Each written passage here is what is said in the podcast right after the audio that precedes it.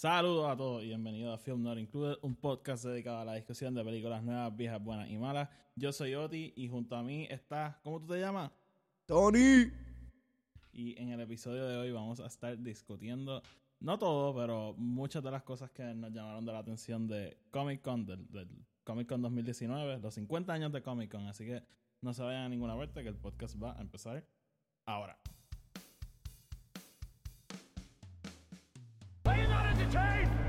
Make him an offer, Captain. Frankly, my dear, I don't give a damn.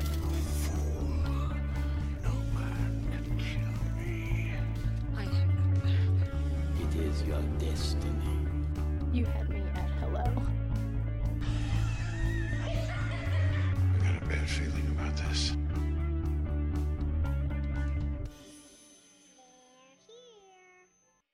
Pues saludos mi gente y bienvenidos otra vez a Film Not Included. Este, antes, an- antes de muchas cosas que tenemos que decir, este, para los, los que nos están escuchando por primera vez, este, esto es un podcast dedicado a la discusión de películas nuevas, viejas, buenas y malas. Este, y estamos en Spotify, iTunes, SoundCloud y Audioboom. Este, y nos pueden seguir en Instagram, Facebook, Twitter. Este, no, nos pueden seguir, exacto, no, no, tenemos episodios viejos, este es como el episodio 60 por ahí más o menos, así que Woo, de 60 episodios episodios, puñeta. En verdad, no estoy seguro si es el 60, pero hay En un verdad, yo tampoco, pero los otros días me puse a chequear y como que tenemos tenemos par de episodios, loco. Sí, no, hay un montón, hay un montón. Y, y reseñas y, y, y muchas cosas que pueden ir para atrás y descubrir este, si no están escuchando por primera vez. Eh, Tony, le damos una disculpa a nuestra audiencia. Este, Definitivamente. llevamos bastante tiempo fuera de, del aire y por dos razones. La primera, este, por alguna razón se me olvidó mencionarlo en nuestro episodio de Spider-Man, pero nosotros grabamos el- esa reseña como dos o tres días antes de tu boda. Y, Cierto es. Y o- obviamente, pues la boda fue un fin de semana. By the way, felicidades. Te, te he felicitado mil veces, pero felicidades. Gracias, gracias. Este, Todavía sigo casado, no nos vamos a divorciar. Ah, ok. Qué bueno, estaba preocupado. Este, y, y sí, obviamente ese fin de semana pues no, no íbamos a grabar porque estábamos est- estábamos celebrando y él quería darte la, la otra semana porque sabía que pues, estuvieron viajando y toda la cosa, así que y y ajá, eso, una de las razones por la cual no hemos estado pues es por eso. Y lo otro, este, y, y te lo había dicho antes de empezar que quería hablar de esto un momentito, este, Claro, loco. Tricky y- Leaks. y, y esto, esto, obviamente, o sea, esto no, no es un podcast de política, esto no es un podcast de, de nada de eso, de politiqueo, esto no va a ser un sermón político, pero me parece pertinente porque yo vivo en Puerto Rico, soy puertorriqueño y tú vives en Colorado y, y eres puertorriqueño, así que me, me, me luce importante, pero eh, las últimas dos semanas han sido probablemente una- algunas de las semanas más tensas que yo he tenido la, la capacidad de vivir después. y tú viviste María. Y yo viví mal. O sea, no más tenso que el huracán, para nada. Pero, pero definitivamente una de las semanas más tensas, este. Yo sé, y, y- y quiero que me digas tú, porque sé que de mucha gente que vive afuera que me lo ha comentado, pero esto ha estado en muchos, muchos periódicos. Lo he visto en periódicos españoles, en periódicos peruanos, de Estados Unidos, ni se diga. Eh, pero en Puerto Rico hubo probablemente el escándalo político más grande en, en la historia. Y, y no solo eso, en realidad es como que décadas de décadas este, que se llevan amontonando y, y explota. Llegaron a, una culminación gigante hace dos semanas con bueno, arrestos, este, como tú dijiste, el Ricky Leaks, este, de todo. O sea, fue una explosión gigante y, y yo creo que más allá que partidos políticos e ideología, fue como que este momento que el país tuvo que decidir, vamos a seguir aguantando esto, no vamos a seguir aguantando esto, y escogieron la segunda y han sido dos semanas de protestas masivas, pero o sea, masivas, masivas, me imagino que has visto las fotos. Seguro. Eh, y de constante, constante cobertura de lo que está pasando. Cada día sale algo nuevo. Y ayer llegamos como que al uno de los puntos culminantes que todo esto llevó a la renuncia del gobernador de Puerto Rico, el primer gobernador que renuncia en la historia Y, y es, es, como, como en Star Wars Episode 4 cuando ellos destruyen el primer Death Star. Es como que ese momento, esa victoria gigante, pero todavía queda mucho por Pero la, hacer. la batalla está empezando.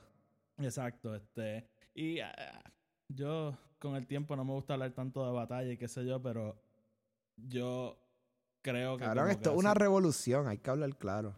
Sí, no, pero o sea, no, no, no, no quiero entrar tanto en esto, pero, pero sí, o sea, que la gente, la mayoría de nuestra audiencia es puertorriqueña y obviamente están al tanto, pero sí sé que hay gente de otros países que nos escuchan que no están al tanto y, y, y a esas personas los lo invito a que, a que busquen lo, lo que ha pasado en Puerto Rico porque realmente ha sido algo histórico y, y va a pasar a nuestros libros de historias, pero Si esto es algo que se va a estudiar en clase, ¿tú me entiendes? Esto es Sí, algo que a mí me hubiese encantado estudiar en clase. Y yo estudié Cerro Maravilla y todo, todo lo, lo- lo que podríamos llamar los comienzos de este, este volcán cuasi bola de nieve que se lleva creando en Puerto Rico por los últimos 30, 40 años. Eh, y todo, y... y ay. Yo creo que lo más importante es que todo esto trascendió. Porque, óyeme, tú no vives aquí, pero viviste aquí, ¿cuántos? Die- dieci- ¿20 y pico de años? 23 Ca- años. Casi 22. 22. Y te Eh, pasa aquí, así que tú, tú sabes. O sea, eh, Puerto Rico siempre ha estado dividido entre, Sí. entre quién que tú eres, estadista, eh, independentista o libre asociación. Siempre ha estado dividido, siempre. Esa, esa- esa es la conversación. ¿Qué, ¿Qué color tú eres? Y yo creo que por primera vez a un issue No han habido colores. político, todo el mundo se ha montado, y no todo el mundo, siempre hay gente como que, que, que piensa distinto y allá cada uno con, con cómo piensa, pero yo creo que ha sido la unión más grande que hemos visto a un issue así. Y, y te digo, mano, o sea, a- ayer cuando todo llegó al desenlace, después del mensaje del gobernador, después de, de brincar, después de, de hablar de esto con medio mundo, cuando me acosté en la cama empecé a llorar, cabrón. Fue como que este what the fuck acaba de pasar. Este, así que, que sí, mano, este, un momento brutal por la magnitud de lo que pasó y por, y por cómo todo, o sea, lle- llegó a, a este punto. Así que, sí, este, tenía que decirlo porque en, en realidad es una de las razones por la cual no hemos estado aquí. Este, yo, en realidad no he estado ni pensando en ir al cine. eh, y, y, y No que haya mucho bueno afuera, pero. Te- tengo que decir, Crawl. Vayan a fucking ver Crawl, esta cabrona. Nada. Sí. Sí, oh, sí, sí, está brutal. Eh, Yo siempre Y- he, he considerado. de- eh, tú sabes que yo no soy, definitivamente, yo no soy em, partaker del, de lo que es el horror, gore y así, whatever. Pero mainly, el, un- el único de los géneros que realmente siempre me atrae, weirdly, es el eh, Big Creature Loose, The Jaws Dilemma, ¿tú me entiendes? El, Sí. Eh, como que no sé por qué, eso siempre, porque es el tipo de cosa que me puedo sentar y realmente como que desconectarme del mundo por una hora, hora y media, whatever, y ver algo que no va a aportar a mi sentido artístico, pero me va a hacer pasarla bien, because they're always so enjoyable, man. Pues- pues no estoy hablando eh, de Sharknado aquí, pero, you know no, I full, mean. full. Este, eh, estoy planificando una reseña de varias películas de horror que tengo ahí acumuladas. Que, que quiero ver si llego a eso. Estoy- a lo mejor en la, en la próxima semana. By the way, yo, yo probablemente trate de ir a ver Midsummer esta semana, Ah, eso te dejo saber. Pues está bien, pues hablamos. ¿Salió Este, ya en PR? Salió a- o- ayer. Creo ¿Fuiste? que voy este weekend. Creo que voy Cool, este weekend. cool, cool, cool, cool, Este, Pero, pero sí, Crawl está súper, súper nítida. No es. Tú mencionas Joss. Joss es una de las mejores películas hechas en la historia. Esto es como. No, yo digo el Jaws Dilemma de como Sí. que este Big Creature thing. El, el- la fórmula esa es más, más similar a eso, maybe Deep Blue Sea. Es lo que debía haber dicho. Sí, pero, pero a mí me encanta esta película porque no es ridícula. Es como que una película que sabe lo que es. Es como que huracán, cocodrilos. Pero no es como que cocodrilos mutantes que brincan Right. 300 pies. O sea, son cocodrilos CGI, co- pero son son Ni cocodrilos. cocodrilos que vuelan en los huracanes. Exacto. Esa era mi reservación con ver esta película, porque yo pensaba que iba a ser Sharknado con cocodrilos, pero en, en realidad lo que es construcción de tensión y, y una película bien corta, no dura ni 90 minutos, es súper, súper buena. Ah, Yo lo puse en el Twitter, lo puse en el Facebook, es una peli- a mí me gustó mucho. Eh, Nice. Pero vamos, vamos a lo que vinimos, que llevamos ya aquí un ratito hablando. Este, Así que si, si no viven en Puerto Rico, de vuelta a eso, por favor busquen. Este, ha sido algo súper interesante y, y yo creo que es bien importante por- poner a Puerto Rico en el mapa porque tú lo sabes, o sea, yo, yo amo este país, yo amo, yo amo vivir aquí y, y- y sí, o sea, como que yo siempre quiero llevar el, el nombre de, de Puerto Rico súper en alto, así que por Igual. favor, busquen. Tony, Comic Con, puñeta. Puñeta cabrón. SDCC 2019. Yo, para, te voy a ser honesto, el año pasado que no fue necesariamente un, un súper buen año para SDCC. em, este año me, me- me la explotó, porque todo lo que salió, cada día salió algo que me la explotaba un poquito más. Creo que esta ha sido porque una de las cosas que nos llevó a este Comic Con fue esta cosa de los estudios grandes saliéndose Ujú. de Comic Con. Warner Brothers no fue, Sony no fue, Fox no existe. Eh, ¿Quién? Espérate, ¿qué? ¿Quién es ¿qué? Fox? Oh, ¿qué? What? ¿Quién- eh, eh, Bueno, como y- que y- ya, ya, ya nos olvidamos de Fox Y- como una casa. Y, quiero, quiero, decir- quiero, quiero hablar propiamente. Fox existe, pero eh, Claro. es de Disney. Este, así que sí, este, un poco distinto. el- el- la presencia gigante sabíamos que iba a ser de, de Marvel, que va a ser lo último que vamos a discutir, pero, pero realmente yo diría que para película a lo mejor no fue el mejor Comic Con. Hubo mucho, mucho de cómics, tengo que decir. Y hubo mucho de series, pero obviamente con, con la culminación de, de todo fue súper épico y yo creo que a lo mejor el año pasado tuvimos este, cosas un poquito más variadas. Este año eh, la conversación grande es realmente Marvel y, y todo lo que anunciaron. Pero antes de entrar a todo lo que fue Comic Con hay que hablar de dos cosas que no pasaron en Comic Con. Mete mano. Lo primero, Avengers Endgame, oficialmente, con 2.80, si no me equivoco, billones de dólares, se convirtió en la película más grande de todos los tiempos. Yep. Superó a Avatar y después de... eh, lo- los expertos le hablaban de un...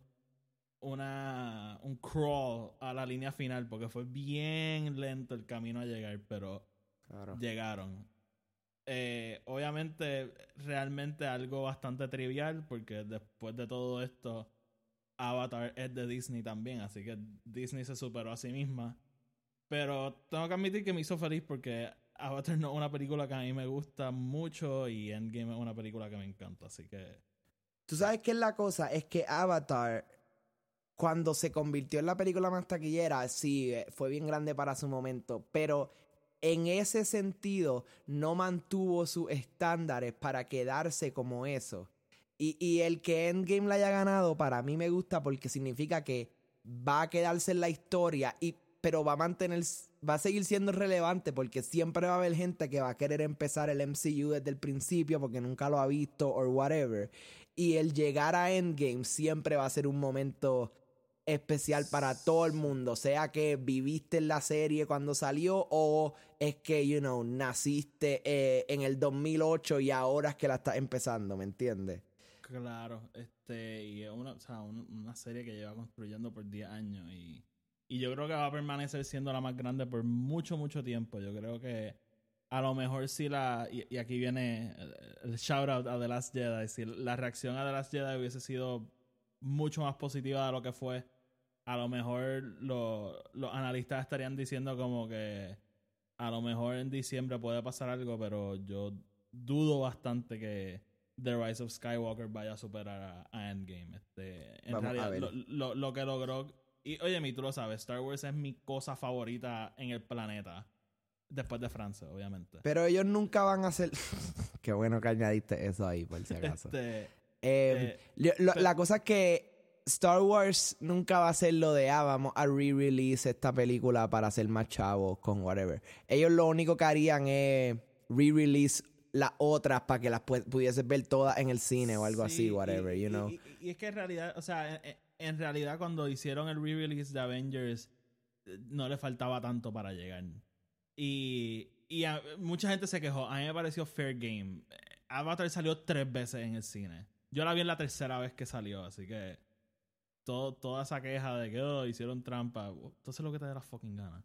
Este, Claro, o sea, qué carajo, al final, del final- día es tu película y tú puedes hacer... Ajá. Y eso sin contar, esto, estamos hablando de, de, de taquillero, o sea, estamos hablando box office, no estamos hablando de eh, Blu-rays, DVDs, Oh. digital media, no estamos hablando del merchandising, em, de los Ah, no, juguetes, eso- toda esa mierda. la- no estamos la- hablando de nada de eso, estamos hablando de solamente box office, así que todavía hay millones por hacer por esa película, ¿tú me Sí, entiendes? no, no, no, o sea, y, y no me sorprendería que acercándose febrero la vuelvan a soltar a lo mejor en enero con un mes bastante lento para, para darle esa inyección para los Oscars, que estoy seguro que le van a dar el... Y, y lo el otro es que Marvel ahora le ha dado con hacer esto de ah, vamos a sacar todas las películas. em, en 4K. no, en el cine, para que la gente, ah, por lo menos aquí lo están haciendo. Yo sé que en Puerto Rico el cine es un poquito distinto por el monopolio cabrón que tiene Caribbean, pero Shout like out. aquí, eh, aquí AMC hace mucho lo de que, uh, vamos a hacer un weekend completo que es todo MCU y tú vienes, compras los tickets de todas y vienes viernes, sábado y domingo y las ves una detrás de la otra, bam, bam, Sí. bam, bam, bam. Es, es- es- es bien curioso. Cuando fui a Dallas, un día estaba viendo en, en, en uno de los cines de allá como el que había y, y me salía Jurassic Park y yo, ¿what? Sí, loco, aquí hacen un montón de re-releases así, a veces en digital, a veces hasta en 35 milímetros, que la puedes Y- ver como que en ese estilo. Those are very nice. Y yo A mí me como que. Francis, vamos a ver Jurassic Park en el cine. Y para que tú quieres ver Jurassic Park en el cine. Y yo, ¡Oh, my God! Este, O sea, yo, que, yo vi Killing Joke en el cine, la animada de Batman, en un release especial que ellos hicieron. Brutal, brutal, Eh, brutal. un, un poco antes de que saliera Blade Runner 2049, vi el Final Cut como que en un ¿En screen serio? IMAX bien cabrón que la sacaron. Wow. Me costó como 25 pesos, pero I, Ah, I, I do that for Blade Runner any day. Sí. Em, Yo, tengo, yo tengo como tres copias de Blade Runner. Eh, claro, yo ajá, las tengo tantas veces que no es ni un chiste. este, vamos entonces a, a nuestra segunda historia antes de Comic Con. Que yo creo que de todas las historias, una de mis favoritas. Este. Yo creo que fue el viernes de Comic Con, si no me equivoco. O, o el creo que fue el viernes. Eh, Te puedo Jason- decir porque tú me texteaste. Estoy buscando el post. Tú me de- mandaste una foto y esa foto fue. Estoy buscando el post de- del Twitter. Este. Eh, ah, cabrón, no me sale el, el date en el Twitter de la foto que tú me mandaste, pero déjame simplemente buscar la foto y ya. No, no importa. Este, va- vamos a entrar en esto. Eh, fucking Tu, tu baby, tu bebé, Jason Blum. Porque él es este tu baby, classic, claramente, Yo o sea. vería lo que sea que la haga. Eh, fue a Twitter. Por su Twitter, no por el. fue el de- viernes, viernes por la mañana. viernes. No fue el Twitter de Blumhouse, fue el Twitter de él. Y él Personal. puso- y él puso Halloween y Halloween Kills y Halloween Ends. Dos secuelas a la película de Halloween del año pasado. Ya tienen fecha 2020 y 2021. Regresa David Gordon Green, regresa Danny McBride, Jamie Lee Curtis, este John Carpenter va a volver a hacer. Mi miedo más grande con todo esto es que no lo trajeran. John Carpenter va a regresar a hacer el score. Me imagino que a, a dar consejitos con el guion. Este. Tony. Y a producir en general, asumo. Ah, claro, claro. Este, So que siempre va a tener mu- mucho. Lo que me encanta de Jason Bloom es que él, él es el tipo de persona que, uno, no tiene miedo a ser diferente, pero dos, tampoco tiene miedo a como que traer el master y decir como que vamos a hacer esto bien. Este. También es porque hace las películas a 60 chavos, pero. Eh, Tony, ¿qué te parece? Dime. Mano, eso fue de las cosas más cabronas que yo creo que este weekend me dio porque como ya mencionamos en este en el podcast como que yo no soy fan de películas de horror, pero tú sabes cuánto me encantó Halloween y la serie en general y esta última simplemente te deja y lo hablamos en nuestro nuestra reseña de Halloween que la película te deja ambos satisfechos con lo que pasa, pero con este, este, como que este picor por más, como que este, oh, Claro. como que, ay, necesito, necesito saber qué es la que hay. Porque ese último tiro de Michael Myers quemándose y después Michael Myers not there en el fuego, es como que e- ese tiro perfecto de como que, ¿qué está pasando aquí? Pero a la misma vez como que, si digamos, Jason Bloom dijera también, vaya, güey, no vamos a hacer más Halloween, Tendría que, sentido. you know, ajá, exacto. Como que pudiese acabar bien. Eh, Sí. así que me motiva a saber que esto ahora va a ser esta trilogía que va a ser relativamente self-contained, ¿no? Porque no va, no vamos a contar, ya sabemos que no estamos contando este otro universo de Halloween que existe en las películas viejas. Así que me encanta ver cómo esta historia la va a progresar. O sea, me encanta ver la relación ahora de estas tres, tres mujeres que han pasado por esta situación Sí, la- y cómo ahora la corren, eh, las tres generaciones, exacto. Em, sabemos que a Jamie Lee le van a dar un either un send-off espectacular o simplemente una historia tan y tan cabrona que, que nos va a dejar satisfecho con lo que vamos a llamar ahora, lo, lo que yo estoy llamando el Laurie Strode Trilogy. Em, uh. I- bueno, sí, obviamente. It's just there was like that gap in the middle. The- Eh, the- saga, vamos. Anthology. saga. ¿Qué tal The si decimos Strode- anthology? Como, como están diciendo el Skywalker Saga, pues el Strode Saga. Ahí está, el Strode Saga, man. Em, Este, mano, yo, yo, yo estoy tan feliz y tan sorprendido que primero para la del año pasado lograron que ella volviera. Y segundo, no, no solo lograron que volviera, lograron que se quede para dos películas más. Eh, sí, porque ella, ella volvió para Age 20, ¿no? H, H2O y pidió que la mataran en Resurrection para no tener que volver a salir. Claro. Eh, pero, pero sí, mano, eh, es lo que tú dices. De todas estas noticias, es la única que no sale en Comic Con. Y honestamente, vamos a hablar de Marvel, pero esta es mi favorita. Yo amé tanto y tanto esa, eh, la película del año pasado y amo la original. Estoy súper, súper contento que el, que el equipo que trabajó va a regresar y va a continuar esta historia porque lo habíamos discutido hace, hace como dos episodios o tres que Danny McBride tenía y, y David Gordon Green habían escrito más de lo que ya habíamos visto y tenían otra historia en mente. Así que estoy loco por ver qué van a hacer. Estoy loco por ver a toda esta gente trabajando juntas y, y vienen rápido. O sea, ya al año que viene, en un año, vamos a tener el trailer de seguro de, de Halloween Kills. Así que súper, súper motivado. Yo también. Vamos a seguir entonces. Pues nada, eh, arrancó Comic Con entonces. Y, y como te estaba diciendo, el- un Comic Con bastante light en cuanto a películas. Todo, mucho, mucho de cómics. Este. Resaltar así el, el cómic que viene de Charles Soule sobre. ¿Cómo es que se llama? The Rise Kylo of Ren. Kylo Ren. Sí, ese está cabrón. Y, y él está, y Charles Soule, de hecho, también está haciendo uno con Scott Snyder y un, un equipo más grande. Este, se me olvidó el nombre, pero esta cosa de Estados Unidos. que No sé si. ¿Tú no viste eso? No, no vi ¿No? eso, loco.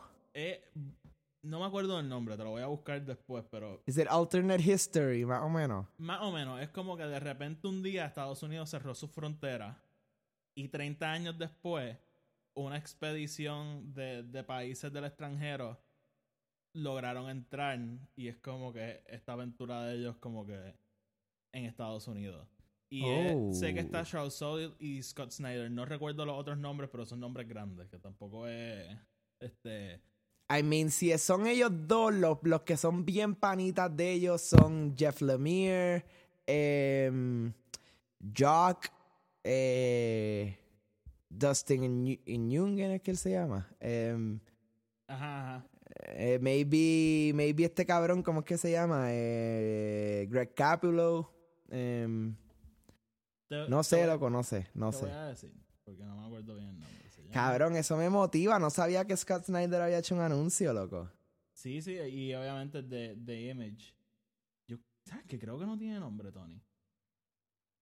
Es posible que ellos todavía no le tengan un nombre a la serie, así que. Creo que no tiene nombre. No. Anyway, me motiva y la voy a Sí, leer, sí, sí. cabrón. Nada, una tangente. Yo sé que esto no es de cómics, pero nada, este, búscalo que está bien cool. Eh, Mm. y, y sí, este, muchas cosas de series que vamos a hablar de eso también. Y, y, y sí, tampoco, como dije, o sea, muchos estudios no fueron, no, no presentaron muchas cosas, pero y obviamente Marvel se llevó todo. Así que vamos entonces a entrar con una de las cosas que, que también más me gustó. It Chapter 2. ¿Viste el trailer? Bueno, no, salió uno nuevo. Salió uno nuevo. Para Ok, no he visto el nuevo. Vi el original, el que salió, el de Beverly, el único que yo he visto hasta ahora. No sabía, no vi que había salido uno nuevo, así que Pues- mala mía. La cagué. La Pues- cagué, cabrón, tranquilo. No, tranquilo. Eh, trailer espectacular. Yo le dije a Frances, si yo pago 200 dólares, si yo pudiese pagar 200 dólares para ver esta película hoy, feliz lo hago. Eh, tienes tarea, Tony, tienes que ver la, origi- la original, no, la, la, la primera. La uno, la uno, la uno. Ajá. Y, y Que la tengo. La ¿En compré. serio? So que. Pues tienes que verla, mano. Te va a gust- en verdad te va a gustar. Eh, y, y sí, ver a lo- los actores que van a, a venir ahora a hacer como que. eh, Porque eh, la segunda parte son las versiones adultas de los personajes. Me, me motiva, siento mucha química entre el elenco. Eh, obviamente, Comic Con es distinto a, a otro. A, ot- a otras convenciones porque muchas veces lo- los videos que enseñan de las películas no están públicos para el resto de las personas. Y, y sé que enseñaron tres clips durante la presentación de It, que obviamente nosotros no hemos visto porque no, no estábamos allí. Pero todo lo que escuché es súper positivo y estoy súper motivado por, por esta película. A mí la, la primera me encantó. Andy Muschieri como director fue espectacular, que de hecho, eh, un rumor, y él más o menos lo confirmó, va a ser el nuevo director de Flash. El, Yep, probablemente es el sexto director que ha tenido esta serie. Pero es un director que me emociona mucho, así que si él va a ser Flash, súper motivado. Así que bien contento con lo que vi de It Chapter 2. Pero, pero sí, a- además de eso, en cuanto a series, ah, no, película. Eh, Top Gun 2. Yo creo que esto va a ser un poco corto porque ninguno de los dos ha visto Top Gun. No. este, pero dime tú, Tony, ¿qué, ¿qué te pareció el trailer de la nueva? ¿Te motiva a ver la vieja para ver esta o no te motiva a hacer nada? Todavía no sé cómo me siento. El trailer me encantó. Me encantó, en Ajá. ¿verdad? Fue súper genial. Siento, se ve, tiene como que, tiene como que esto Christopher McQuarrie vibes, ¿me entiendes? Sí. Y él escribió el guion, si no me equivoco, pero no está dirigiendo, right? Eh, no, No estoy seguro. ¿Quién está dirigiendo? te digo ahora, pero no él, estoy Chequeame. 100% seguro. No él. Yo sé que él está ayudando a escribir el guion porque él escribe todo lo que Tom Cruise Sí, eh, toca. yo- yo ahora estoy Em, eh, fucking The Mummy. Eh, pero Joseph tiene como que esos. Ok. Tiene, tiene esos vibes, tú me entiendes, de. De Christopher McQuarrie. No sé por qué, como que me, Sí. me da ese feeling. Sa- Y siento que va a ser bien carona. Lo, lo otro es los stunts. Sabemos que estos stunts, a pesar de no ser tan locos como los de Mission Impossible, son todavía prácticamente 100% reales por su mayoría. Y eh, de lo que tengo entendido, como que este cabrón actually está volando estos jets. Como que... em, Este Así que-. Sería, cabrón, te lo juro que sí. Te lo juro. Se rompió una pierna en el último Mission Impossible, cabrón. ¿Qué carajo va a pasar en las próximas dos? I have no idea. Pero me, me intriga más por eso, por ver como que ver a Tom Cruise hacer todo esto de nuevo, ¿me entiendes? Porque la primera, la primera es just another 80s summer movie, ¿tú me entiendes? Eh, no tiene mucho más fuera de eso. Eh, or 90s. I don't even know when Top Gun came out. Whatever. Who cares? Punto es. 86. Ok, so late 80s. Así que simplemente me intriga ver como que, ah, cómo ustedes piensan volver a esta historia 30 años después, cuando realmente, eh, ok, maybe estoy siendo un poquito generoso, pero only 50% of the people want to actually see it. Sí, yo El no otro sé si- 50% de la gente está como que, oh, ok, Top Gun otra vez, ok. Yo no sé si esta película va a lograr acaparar a esa audiencia. Tengo que decir que más que motivarme a ver la original, me motivó a ver esta. Eh, Claro, así- sí, así definitivamente. eh, es lo que, o sea, en realidad fue un muy buen trailer. Como que fue un muy, muy buen trailer. Este, pero, pero sí, a ver, yo, no he visto el original, así que yo no siento un apego a, a esta franquicia para nada. Ahora franquicia. Este, amo a Tom Cruise, obviamente. Miles Teller va a salir, así que también me- John Hamm va a salir. Uh, interesante. Ah, pues sí, la voy a ver. Eh, así que nada, trailer muy bueno. Eso es lo que puedo decir, pero, pero sí, a lo mejor cuando salga hacemos una reseña o algo. Moving Vamos on, a ver, quién series sabe. de televisión. Watchmen. Vamos a hablar de. Watchmen, Tony. Uf. Todo lo que ha salido de esta serie. Todo lo que ha salido de esta serie, que by the way va a ser de HBO, eh, uno de los intentos de HBO de llenar ese vacío de Game of Thrones. Em, ¿Game of qué? Game of Thrones. Tenemos un episodio Ajá. de Game of Thrones, si quieren escucharlo. nunca, escu- nunca he escuchado de esa serie. Yo sé que no. Este. ¿Qué, ¿Qué te ha parecido todo esto? O sea, porque este es el, el segundo trailer que sale. Cuéntame. Primero que nada, este trailer definitivamente me da. eh, eh, yo creo que lo mencionamos cuando salió el primer, primer, primer trailer de Endgame. Que era, me da todo lo que yo quiero saber, pero no más que eso, ¿sabes? It doesn't overflow flow me with information, sino que me da lo que necesito y es perfecto. Como que ahora lo que quiero ver es el show. Claro, como, O sea, en- como, como fanático de, de la serie, de la serie no, del cómic y de la película, me, me da suficiente a mí como para decir, ok, sí. Pero Lo no me da tanto como para entender bien todo lo que está pasando o, o hacer de esto como que algo súper predecible, ¿verdad? Que, que a veces siendo fanático de habiendo leído, habiendo visto ya además. Yo creo que lo más interesante es que, y, y lo mencionamos tú y yo, el hecho de que todavía no sabemos dónde en el universo esta serie va a existir. Porque está el universo de cómics, está el universo de la película de Zack Snyder, está actually hasta el, el que muchos fanáticos deciden no aceptarlo como parte de la continuidad, pero en, en realidad, ya que Watchmen es de DC, es parte de la continuidad, pero lo que es los Before Watchmen. Eh, y entonces ahora más reciente que eso tenemos Doomsday Clock eh, de Jeff Jones. Entonces es como que sabemos de lo que nos han confirmado que hay influencias de Watchmen y de Doomsday Clock. Por lo que podemos ver en el trailer, claramente hay influencias de la película de Zack Snyder. Claro. Y tiene hasta dos o tres cosas que son sumamente, como que, o que se ven bastante originales. Em, Así que lo, lo que me gustaría saber es, uno, esto es HBO, o no es DC Universe, o sea, no estamos hablando de un shared universe para nada, esto es un self-contained story, que I'm all for it. So, que lo que quiero saber es dónde, dónde esto va a existir para mí como fanático. Esto va a existir como un 100% self-contained standalone thing o yo voy a poder actually complementar esta serie con maybe la película o maybe leyendo otra vez Watchmen em, sí. o algo así, ¿tú me entiendes? Como que donde tú me estás dando un poquito de convenience space. sí. Eh, yo- porque si no, esto es simplemente algo que yo pudiese ver. Y, y obviamente lo están haciendo para eso también, para la gente que no es fan y no jamás ha leído un cómic y jamás ha visto la película original y todo eso. Pero nos tienes que dar a nosotros algo más, ¿tú me entiendes? No puede ser otra adaptación de Watchmen que nos va a dejar como que, ok. Yo creo, y, y esto es lo que yo. Exacto, sí, yo creo.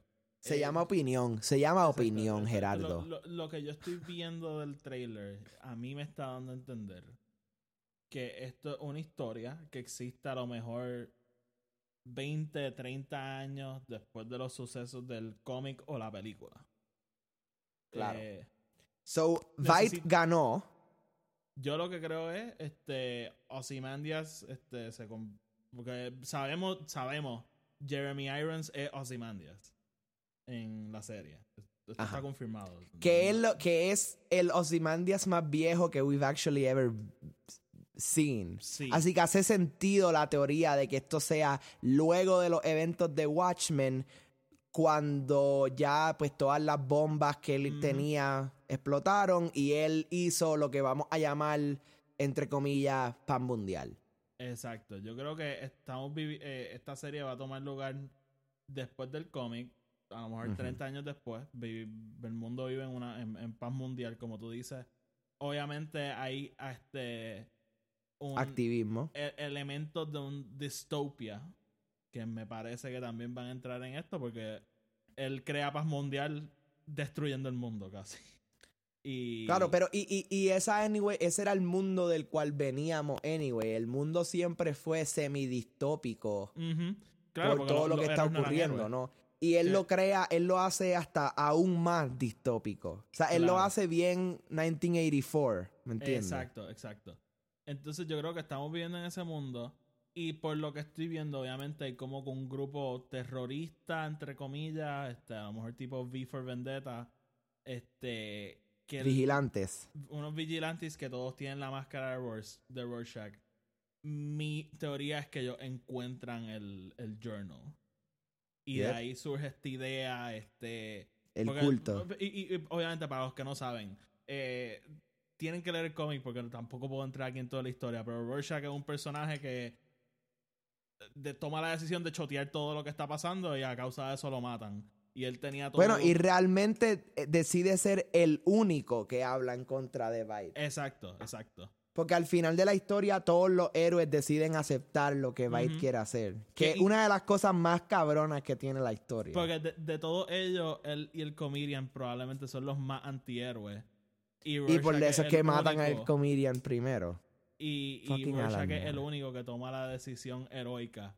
Eh, realmente, hay que decirlo, Alan Moore, hay gente que no acepta los cómics como literatura. Este, Alan Moore es uno de los mejores escritores de los últimos, de la historia moderna, yo diría.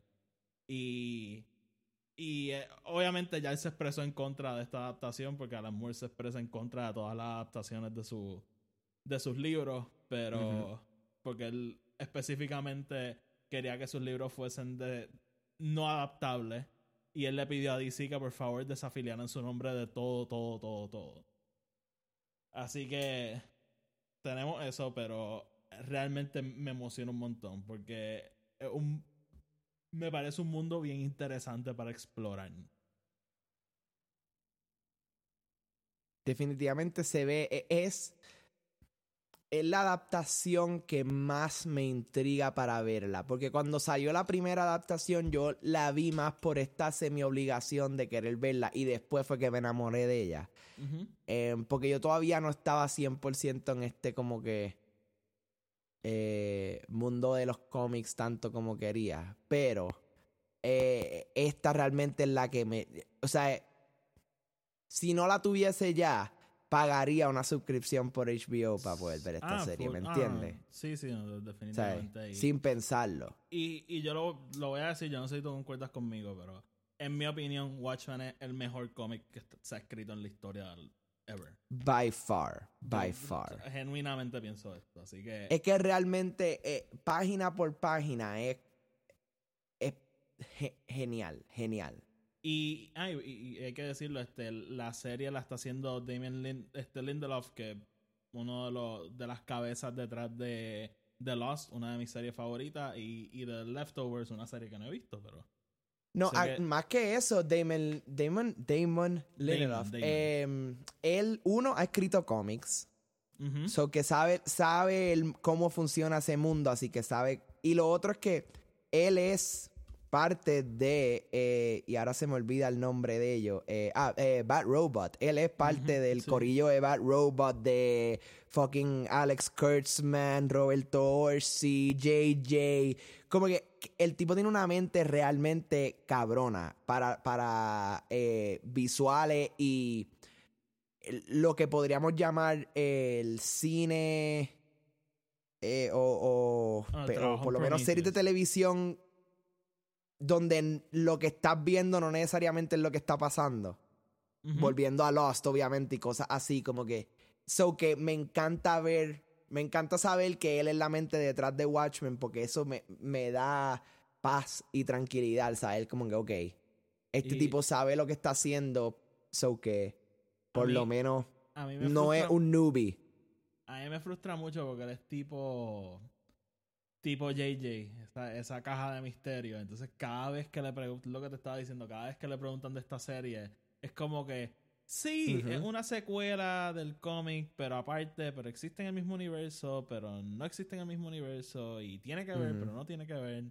Es un misterio, así que estoy loco porque salga la serie para realmente ver y entender algo que no estoy seguro. Este, eh, eh, una miniserie, eh, una serie que va a tener este, más de cinco seasons. eh, estoy bien intrigado con qué es lo que va a pasar aquí. Así que. Claro. Y obviamente al final del trailer vemos a Doctor Manhattan o lo que aparenta ser Doctor Manhattan. Así que.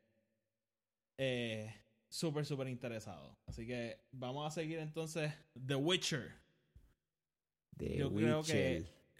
Una serie con la que yo estaba bien intrigado por, por ver el trailer porque y lo podemos, podemos entrar en esto ahora nosotros dos no somos muy fanáticos del juego Eh, a, a mí me encantan los videojuegos pero ese es un juego que y, y yo sé que es uno de los juegos más aclamados en la historia pero a mí se me ha hecho tan difícil como que sentarme a jugar y le he dado dos oportunidades. La segunda llegué bastante más lejos que la primera vez, pero tampoco fue que estuve mucho tiempo jugándolo. Creo que le voy a dar una tercera, pero no, no me caso con eso todavía. Yo ¿Qué? creo que es. em, para mí, el trailer bien cabrón, visualmente épico, como que. Y lo hablamos, Ah. Henry Cavill, bello. Pero eh, lo de los juegos es que no me puedo actually sentar y jugarlo and enjoy myself porque. O, o actually pasarla bien porque estoy pensando todo el tiempo en los controles y todo lo que puedo hacer y todo eso, que no, no siento que puedo apreciar la historia. Sí, Eh, yo, pero yo creo que me pasa lo mismo. Me pasa exactamente lo mismo. Yo, yo lo que no puedo bregar realmente es el, el, el que es tan y tan exponencialmente más grande que otros juegos que yo he jugado. Como que en Assassin's Creed tú tienes que hacer una sola cosa, es correr por ahí y matar gente, ¿tú me entiendes? Em, aquí en este juego tú puedes hacer tantas otras cosas fuera de... O sea, o tu storyline incluye tantas otras cosas fuera de eso. Eh, que no me puedo concentrar en, en lo lindo que es la historia y lo bello que son los visuales y, y en cuán actually, mano, cuán complicado es hacer un juego como ese.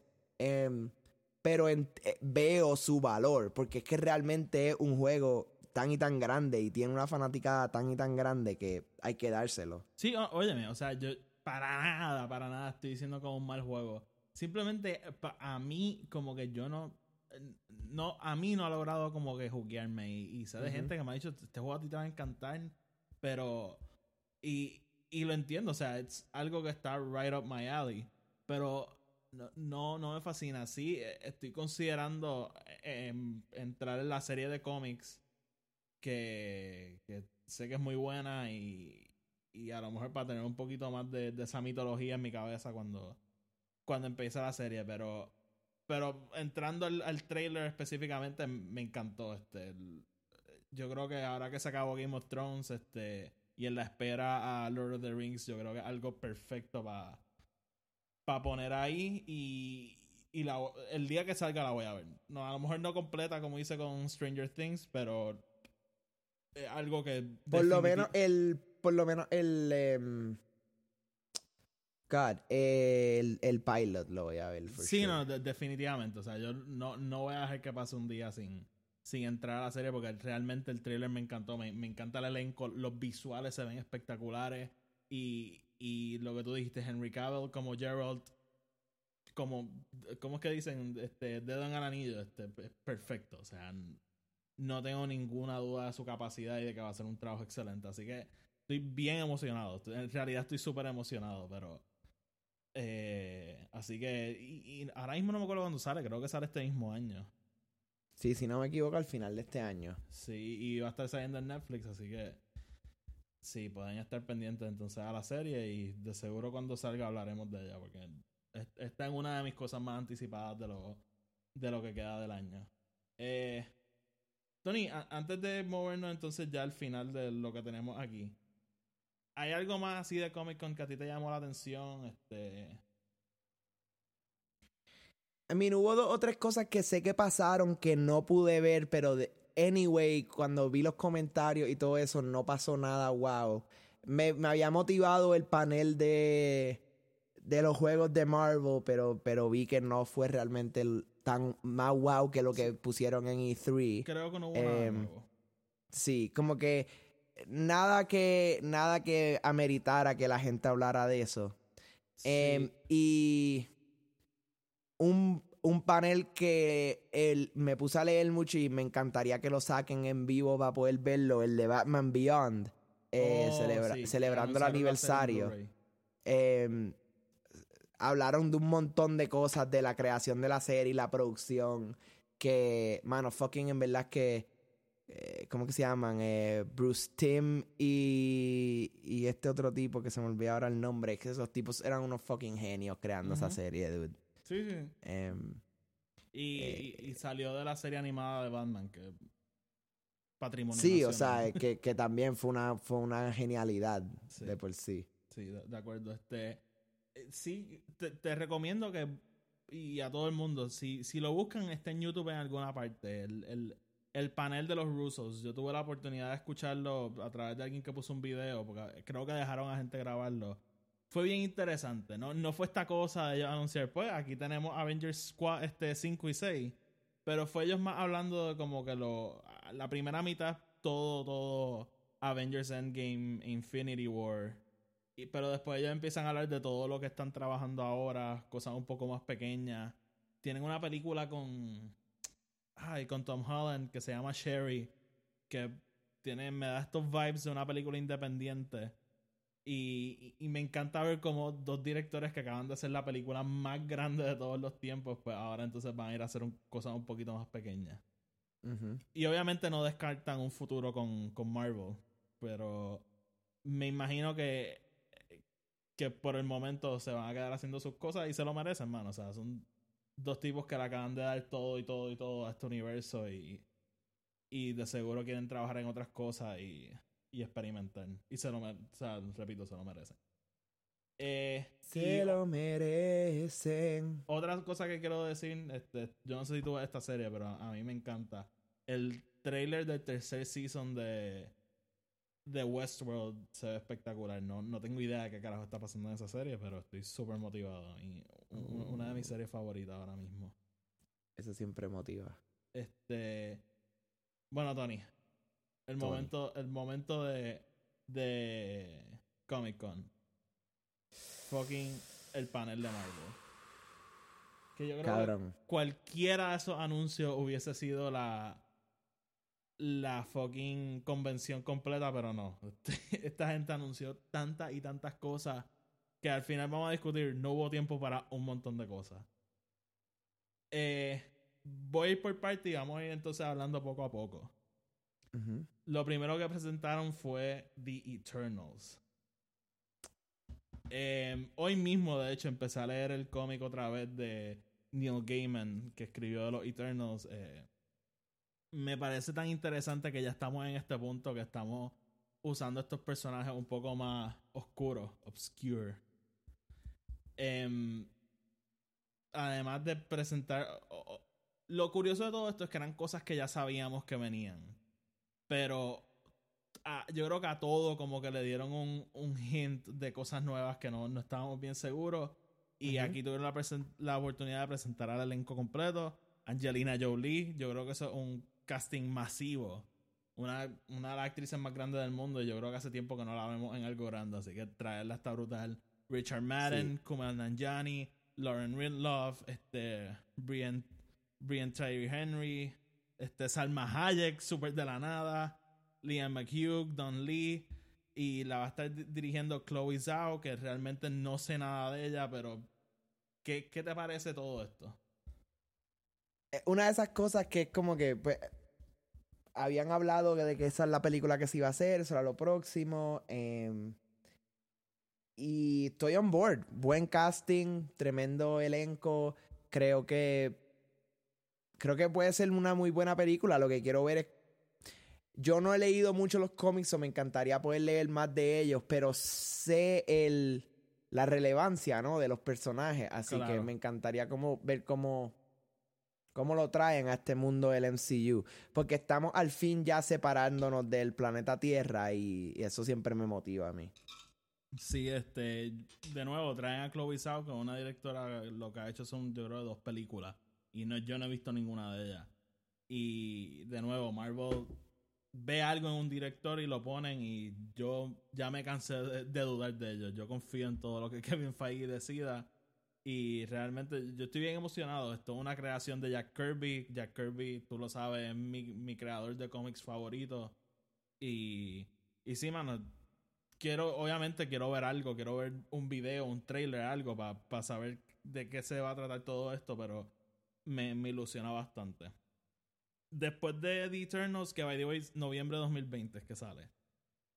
Después, de, Uh. The- después de The Eternals, em- hablaron un poco de The Falcon and the Winter Soldier, que va a ser una serie de Disney Plus, la plataforma de Disney que, que va a salir ya mismo. Y la película va a salir en el otoño del 2020. Digo, la serie va a salir en el otoño 2020. Creo que una serie de ocho episodios, pero no estoy muy seguro. Y regresan Anthony Mackie como Falcon y ahora Captain America. Y Sebastian Stan va a regresar como Winter Soldier. Más temprano, antes del panel, ellos habían dado como una entrevista. Y Anthony Mackie dijo que ya se había puesto el, el suit de Captain America. Así que Uy, ese me pararon los pelos. Sí. Así que ya básicamente confirmado que sí, que él, él va a ser Captain America. Y no sé si viste qué más confirmaron de esta Bueno, serie. conf- confirmaron a, a Daniel Bruce como Baron Simo y salió la foto Con la de él en personaje, sí. Sí, Em, Sharon Carter va a salir, ¿no? Yep. También. sí, sí. Em, ¿Qué más han confirmado? No, no, era lo de Baron Simo. Eh, Era lo de Baron eso Simo. me- Eso me me, la un montón. explotó. Eso, eso fue genial. Yo, el tipo de cosa que a lo mejor hubiese querido que no, no lo anunciaran completamente. Uy, que simplemente lo viésemos Ajá. pasar. O, o a lo mejor en el mismo trailer. Pero. Pero sí, no, no le quita que, que en verdad me motivó bastante. Eh, y, y, y- y más que nada, y lo vamos a hablar ahora con, con otra de las series, pero estoy loco por ver cómo esto va a atar al universo. Porque sabemos la- las series de, de Netflix, este Jeff Loeb se caía de culo que sí, no. Esto, esto ata directamente al MCU y Kevin Feige era como que em, no. Y Me Y- encanta como Kevin Feige es todo como que... él no sabe lo que está diciendo. Eh, exacto. este, y. Y fucking Agents of Shield. Yo, yo sé que Agents of Shield tiene un, un seguimiento masivo, incluyéndote. Pero Agents of S.H.I.E.L.D. Tiene relevancia a... Pero, todo. pero para mí. Y ya se va a acabar anyway. Le queda un season. Para mí, que- esta cosa de que Agents of Shield ata al, al MCU, pero los eventos de Agents of Shield no afectan el MCU. O sea, el, el MCU de las películas, diría yo. Y, y, si, y si tuvieses la serie, tú sabrías cuán grandes son los eventos que pasan en Agents of S.H.I.E.L.D., pero Por eso. nadie le importa. Esa es la cosa. Yo, yo creo realmente que Feige está tan enfocado en lo del. Y yo creo que está entonces las primeras series que van a empezar a tener efectos directos. Y ya mismo vamos a hablar de una que definitivamente confirmaron que sí. Después de esto, estoy como Kevin Feige, que hay que hablar de esto rápido. Este- Sí, sí, sí, porque yo quiero comer. Ah, bueno, pues. Después de, de Falcon hablaron de otra película que sabíamos que venía, Shang-Chi and the Legend of the Ten Rings. Al- presentaron el casting, este, obviamente un cast asiático, eh, Simu Liu, este, Aquafina, que está bastante pegado ahora mismo, Tony Leung, y va a estar dirigiendo Destin Daniel, este, Cre- Creton, Creton, no estoy seguro. Va a salir en febrero del 2021. Primer superhéroe asiático del MCU, así que eso me parece bien positivo. ¿Y viste quién va a ser el villano? No, ¿quién? Oh, The Mandarin. Ben Kingsley. Nope, the real Mandarin. Eh, So, este. espérate, e- este, el, el de Iron Man. So, escucha. Básicamente, eh, Tony. Ay, que no se pronuncian los nombres. Tony Shui Wan Leung, ay, sorry, sorry, en verdad no sé pronunciarlo. Este va a estar siendo el Mandarin. Es un actor asiático y básicamente va a ser esta cosa. Porque tú, tú te acuerdas del, del Marvel One-Off, que está Ben Kingsley en la cárcel y hablan de que en Ajá. realidad hay un Mandarin de verdad. Pues este va a ser el Mandarin de verdad. Entonces Kevin Feige empezó a hablar de que esta cosa de los 10 anillos, que de los cómics sabemos que tienen mucho que ver con el personaje, llevan en el MCU por todo este tiempo. Eh, así que me acuerdo en, en, en Ant-Man and the Wasp había un, había un personaje que tenía el tatuaje de los, de los 10 anillos. Eh, y pues entonces en esta película van a presentar el Mandarin de verdad. Que Kevin Feige habló como si esto fue un plan maestro. Yo estoy seguro que si no hubiese habido el backlash que hubo con Ben Kingsley, lo hubiesen dejado así. Pero, pero sí, este, yo realmente de Shang-Chi yo no sé nada. Y no, no voy Yo a- lo poco que he leído de él es dentro de otra historia, así que... Por eso, así que me, me motiva mucho que esto es un superhéroe del cual no sé mucho y voy a entrar bastante a ciega a la película, así que es- eso sí me motiva. Y, y sí, este va a estar saliendo en febrero del 2021. Después de Shang-Chi, hablaron de WandaVision y de esta serie me, refer- Uh, me estaba refiriendo a, a, a atar al universo. Kevin Feige dijo que uno, esta serie va a estar bien al garete. Como que ellos dijeron, ustedes no tienen idea, esto está bien, bien al garete, como que todo lo que va a pasar aparentemente va a ser algo bien raro. Me estoy imaginando algo tipo Tom King's Divisions. Y- ok. y- Pero, pero House of Emish. Exacto, este, exactamente. Meets House of M. Eh, dos cómics excelentes, búsquenlo. Y, y Kevin Feige dijo que los eventos de esto van a estar directamente a la secuela de Doctor Strange, que vamos a hablar de ella ya mismo.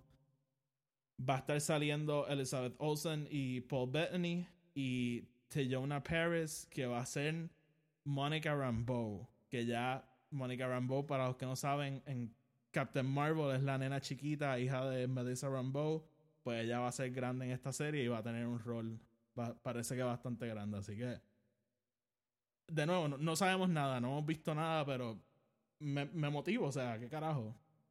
Va a ser una serie de Disney Plus y va a estar saliendo en, en la primavera del 2021. ¿Qué te parece a ti, WandaVision? Cabrón, yo te lo digo, Kevin Feige caga y yo lo veo. y pago por verlo. Te, te admito que de las series de Marvel esta es la más que me motiva. Porque tú sabes que a mí me encanta el, el Scarlet Witch y Elizabeth Olsen salió y dijo como que van a ver al Scarlet Witch como que full on en esta serie. Uh, Así que sí, este, eso, eso conlleva muchas cosas, así que vamos a ver, eh, ya que ya desapareció una especie por completo en los cómics, pero nada. Eh, después de eso hablaron un poquito de la serie de Loki, que va a estar saliendo en la primavera del 2021 también, y hablaron que va a ser el Loki de Endgame que desaparece con el Tesseract. ¿Te gusta esta idea? Eso es lo que yo venía, veía venir. Em, y sí, I'm on board completamente. Y 100%. obviamente este fucking Tom Hiddleston va a estar saliendo y va a ser Loki. Eh, vale. me, me intriga porque obviamente va a ser un Loki bien distinto al último Loki que vimos, porque un, es un Loki justamente después de la primera Avengers, así que todo su arco no existe. Eh, así que Me intrigaría ver cómo eso. Cómo eso cambia todo, ¿entiendes? sí, Se encontrará con Thor, va a salir en Thor Love and. Thunder. va me- me- y, y, y a lo, sobrevivirá suficiente para llegar al futuro. En verdad, eh, eh, este próximo futuro de, de Marvel va a estar bien interesante porque tienen bastante con qué jugar. Em, y ya, ya ahora empezó- nos empezamos a acercar a las películas que más me, me están motivando. Doctor Strange in the Multiverse of Madness. Esto fue lo que a mí me hizo que se me pararan los pelos, cabrón. Es lo que yo estaba diciendo. Sabíamos que venía Doctor Strange 2. Pero no, obviamente no sabíamos todo lo que iba a englomerar. Aquí solamente del título Multiverse, vamos a entrar entonces a, a esta cosa de otro universo. Regresa Scott Derrickson a, dirigir y él dijo que va a ser la primera película de horror del MCU. Así que eso a mí me rápido me llamó la atención. Además de eso, como dije, ata directamente a WandaVision. Eh, Elizabeth Olsen va a estar saliendo en, en esta serie como, como Scarlet Witch. Y obviamente Benedict Cumberbatch regresa. Em, ¿Tú crees que se vaya, se vaya a poner bien loca la cosa y empecemos a ver toda esta cosa de universos distintos? Eh, ¿qué, qué piensas? Yo creo que este es el momento para actually ver cómo, cómo el universo de Marvel va a empezar a abrir puertas que, que han más o menos como que tocado, pero nunca han fully explorado. Y el Sí. multiverse definitivamente es una de ellas. Yo creo que aquí vamos a empezar a ver tal vez... No es que vayamos a ver tanto de, de distintas versiones de personajes, pero pero tal vez hasta como que villanos de otros universos posiblemente. Puede ser, puede ser. Em, y me intriga bastante si esto va a estar en- a, atar directamente a WandaVision. Me, me gustaría saber si entonces a lo mejor eh, Scarlet Witch hace algo como que horrible en esa serie y, y tiene que juntarse con Doctor Strange para arreglar las cosas. O, o a lo mejor ella descubre cómo traer otra vez a Vision para atrás y, y él ¿Tú has leído Multiverse of Madness? No, yo nunca he leído Multiverse of Madness. Porque si lo has leído, o sea, tendría otra teoría. Oh, ¿La puedes decir? Porque el villano de Multiverse of Madness es un villano que se llama Nightmare. Que básicamente lo que hace eso es como que se roba, es como un Freddy Krueger. Se roba los sueños de gente como que para... y, y me intrigaría ver si hasta es bien posible que ese villano, Nightmare, sea el villano de WandaVision. Ujú. Y que todo lo de WandaVision sea tal vez como que esté de esto, que él está jugando con la mente de, de Wanda y que después eso ate a Multiverse of Madness em, con Doctor Strange. No sé, eso es como que lo primero que yo pensé. Y yo leí el Multiverse of Madness como que cuando primero salió, eso como que realmente no lo acuerdo tan y tan bien, así que... Pues, eh, fíjate, suena bastante interesante. En verdad, En verdad estoy yo creo que de todas esta la, la segunda más que me motiva. Ya mismo llegamos a la más que me motiva. Eh, próximo. Hablaron de los Marvel What Ifs, confirmaron, regresan un montón de voice actors. Este, así notablemente que no regresan. Este, Chris Evans y Robert Downey Jr. no van a regresar. Pero, ah, by the way, porque esto es una serie animada, así que vamos a, es básicamente la premisa de todo esto es coger un, un punto en las películas de Marvel del MCU y cambiar una cosa y ver cómo eso afecta el futuro, el, futuro de la serie. Y confirmaron que Jeffrey Wright va a ser el Watcher, básicamente el narrador de esta serie. Eh, a mí me llama mucho la atención, va a ser una serie animada. eh, me imagino que esto va a ser todo, ¿verdad? Just for fun. Sabemos que Josh Brolin va a, re- va a regresar como Thanos, así que me intriga bastante ver como que qué más pueden hacer con ese personaje. ¿Qué, qué te motiva a ti ver? Yo creo que lo más que me motiva es lo de los los alternate stories. Es como que ver, a ver, digamos, qué hubiese pasado si, you know, si Iron Man nunca hubiese salido de la cueva, ¿tú me entiendes? Claro. Em, o algo que vi que me gustó es que en el logo de los What Ifs sale como que una semi foto que parece ser Zombie Captain America. Me encantaría ver qué pasa si como que una de las historias se convierte en este zombie storyline. Sí sé que la Em. primera historia que vamos a ver es What if Peggy Carter hubiese usado el serum ella en vez de Chris, este... Steve, Steve Rogers. Rogers. Sí. Uh, Así interesante. que sí, eso me llama mucho la atención. Y, y, y la actriz de Peggy Carter, se me olvida el nombre. Este. Ah, Em, mm, Hayley Atwell. Hayley Atwell va a regresar. Hayley Ella va Atwell. a ser la voz de Peggy Carter. Así que en realidad muchos, muchos, muchos de los actores, este, sé, Paul Rudd, yo sé que regresa. Eh, Chris y quién sabe, Maybe nos están diciendo que Chris Evans y RDJ no vuelven, pero. Sí, a lo mejor en Season 2 de What Ifs los traen. Eh, y sí, va, va a salir en Disney Plus en el verano del 2021. Súper motivado. Estoy súper Moti, motivado moti. para todo, no, no puedo negarlo. Eh, después de eso hablaron de la serie de Hawkeye. Importante, Jeremy Renner va a estar, va a estar siendo Hawkeye, va a estar basado en el cómic de Matt Fraction, un cómic bien, bien bueno. Y van a estar presentando a Kate Bishop. Eh, no, creo que todavía no hay un casting para ese personaje, pero me imagino que pronto saldrá porque la película va a estar saliendo en, el, en la serie, va- la serie, no la película, la serie va a estar saliendo en el otoño del 2021 en Disney Plus. ¿Te Mm. motiva esto? Me encanta, me encanta. Yo creo que Hawkeye es de esos personajes que tiene todavía mucho que dar porque Jeremy Renner es un tremendo actor y. me encantaría poderlo ver con más screen time solo para él.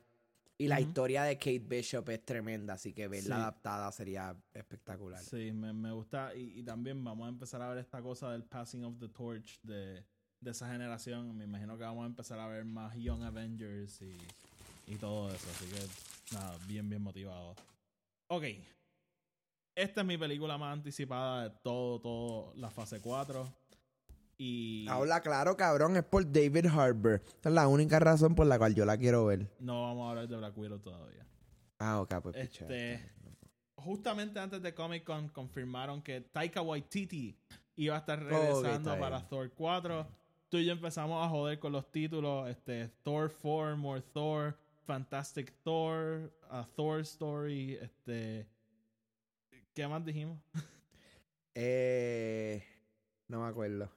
Eh, nada, eh, tenemos un montón de títulos ahí, pero Taika Waititi salió, presentó Thor, Love and Thunder con el título más heavy metal de los 80 posible. Eh, Sí, o sea, parece un fucking eh, álbum de. Like. Zeppelin, cabrón.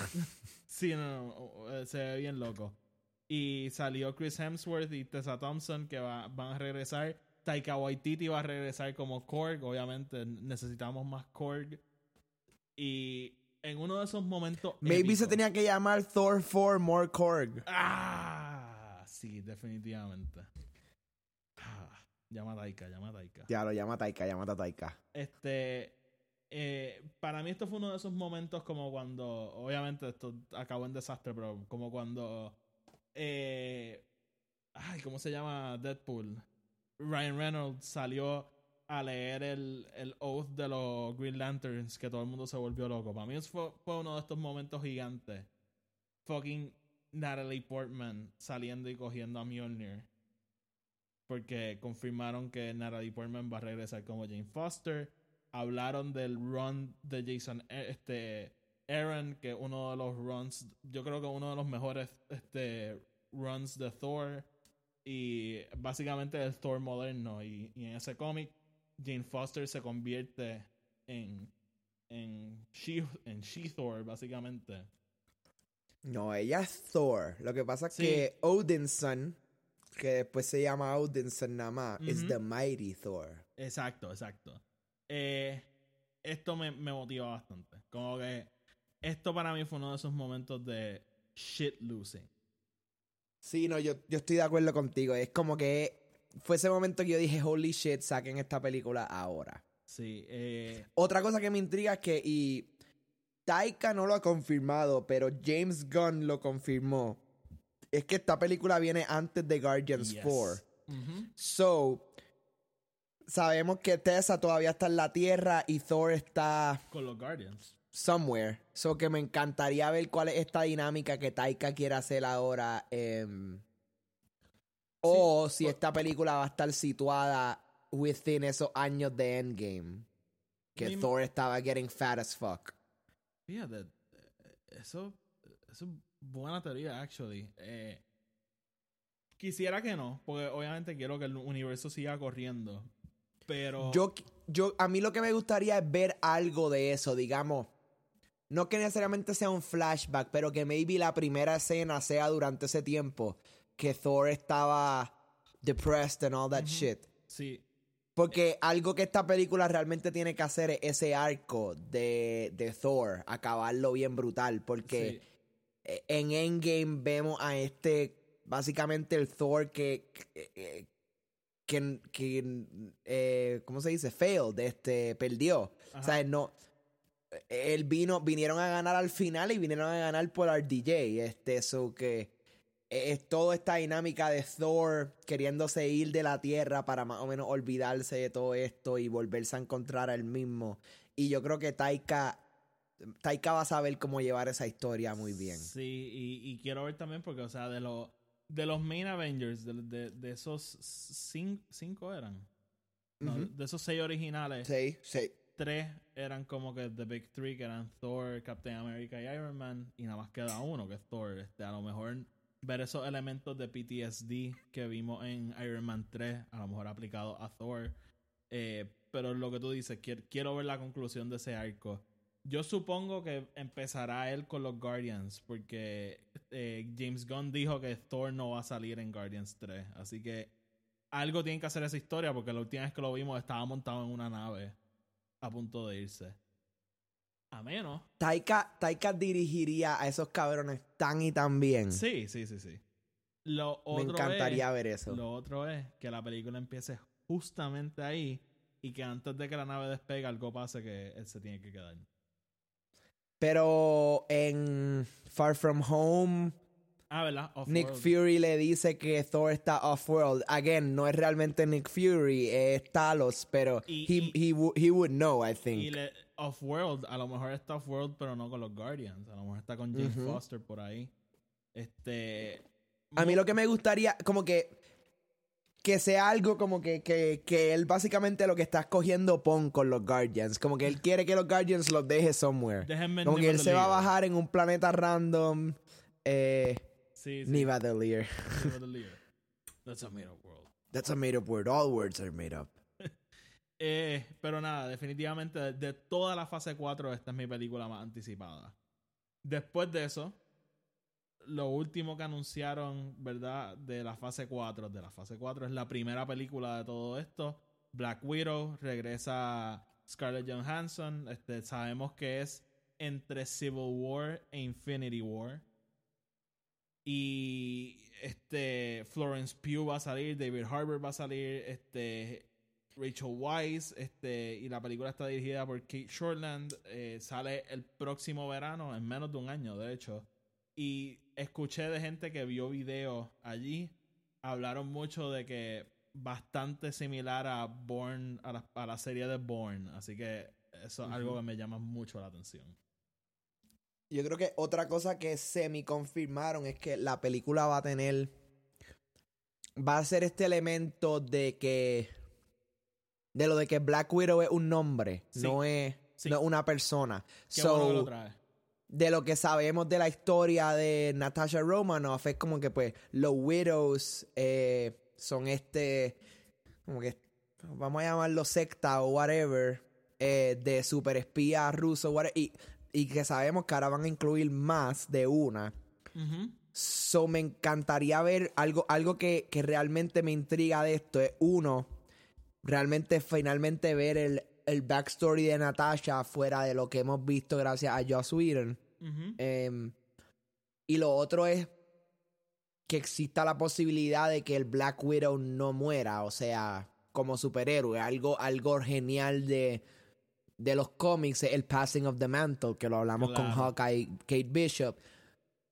No diciendo que Natasha es el tipo de persona que pasaría su manto, pero los Avengers siempre van a necesitar a alguien como Widow. Claro. Este. So, so ver tal vez que que en esta película ya está tratando de salvar a una de las widows más jóvenes o Sí, algo así, si entonces esa tal vez se convertirá en si no me equivoco, su hermana este, Florence Pugh.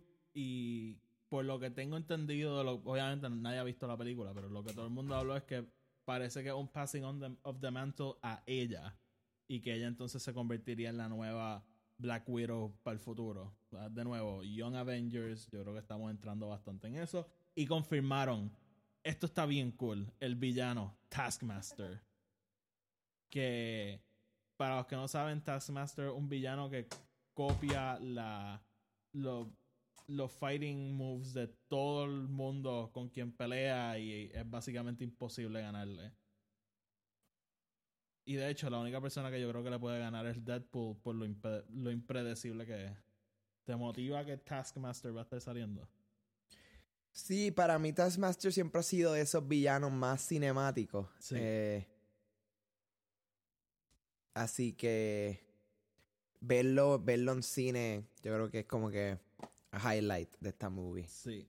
Y ya, a punto de acabar, cuando se estaba acabando el panel, básicamente todo esto que hablamos es la fase 4. Y Kevin Feige dijo, igual que nosotros, no había mucho tiempo para hablar de esto, es demasiado. Y dijo, mira, eh, no había no hubo tiempo para hablar de Black Panther 2. No hubo tiempo para hablar de Guardians of the Galaxy 3. No hubo tiempo para hablar de Captain Marvel 2, que son tres películas que sabemos que están en preproducción por lo menos. Sabemos que hay guiones, sabemos que ya hay director. Y obviamente lo que le puso la cherry al fucking Sunday de Epicura, dijo, no hubo tiempo para hablar de Fantastic Four y no hubo tiempo para hablar de Mutantes. So, básicamente, con eso confirma que probablemente en Phase 5 vamos a empezar a, a ver a estos dos grupos que yo creo, por lo menos para mí, Fantastic Four es un... Yo todos los días me levanto y me pica la vena de que quiero ver una buena película de Fantastic Four. So, Kevin Feige básicamente deja la puerta abierta. Ya tenemos Phase 4 y estamos ya trabajando en Phase 5. Porque si lo piensa, Phase 4 realmente son dos años, 2020 y 2021. Sí, for sure. eh. Y, y usualmente son lo que duran los faces. Tres años como mucho. Phase 3 se sintió bastante largo. Pero fue por el, gra- el brinco de la espera de Endgame. Sí, yo creo que sí. Este, y obviamente lo último, que también esto fue uno de estos momentos gigantes en Comic Con. Después de decir eso, dijo: No hubo tiempo para hablar de esto. Y sale Mahershala Ali, todo el mundo, ¿qué carajo está pasando? ¿Qué es esto? Mahershala Ali, obviamente, dos fucking Oscars. Y saca su sombrero, se lo pone Blade. Confirmado, Phase 5, Blade con Mahershala Ali. Eh, y Kevin Feige dijo en una entrevista como que esto lo estamos haciendo porque él me llamó a mí. Y cuando Mahershala Ali te llama y te dice quiero hacer Blade, tú haces caso. Y yo estoy completamente de acuerdo con eso. ¿Qué Sí, yo tú? también. Yo creo que tremendo casting es, es de estas cosas de como que, ah, qué bueno que ahora están matando el mundo de Netflix, porque pues él, él ha salido antes, ¿no? Pero tremendo casting, tremendo Blade, fuck Wesley Snipes. Tú ¿Sabes Cabrón. cómo es? Triviando, Wesley Siempre. Snipes le mete bien, cabrón. Sí. Así que básicamente esto fue Comic Con. Esto fue el universo de Marvel. eh, yo creo que súper motivados para la fase 4. ¿Estás de acuerdo? ¿No estás de acuerdo? Eh, fíjate, yo creo que no estoy de acuerdo. No. Cabrón, obviamente estoy súper motivado fucking Sí, eh, obviamente, y de seguro Spider-Man 3, eh, eso le toca a Sony, así que mucha gente preguntando, Marvel no es necesariamente quien decide cuando se hace esa película. Sony es el que brega eso, y no me sorprendería que para el 2022 est- estaremos viendo a Spidey volver, así que quería aclarar eso. Eh, Tony, vamos a ir cerrando una última cosa antes de irnos. Ru- este, Rutger Howard este, falleció ayer. Ah, yep. Eh, villano de Blade Runner, un monólogo para la historia, yo creo, el momento de su muerte en, en- en la película, no, no en vida real. Y, y sí, descansa en paz, trabajo, obviamente un excelente actor y, y sí. Tony, Attack Estamos en- ships on fire of the shoulder of Orion, man. Yep. Like tears in the rain. Este. Estamos en Spotify, iTunes, SoundCloud, Audioboom. Nos pueden escuchar en Twitter. Nos pueden seguir en Twitter, Instagram y Facebook. Tony, sácanos. Corillo, gracias por estar con nosotros. Dale a ese botón de follow, dale cinco Cinco estrellas. estrellas, importante en iTunes. Súper importante. Los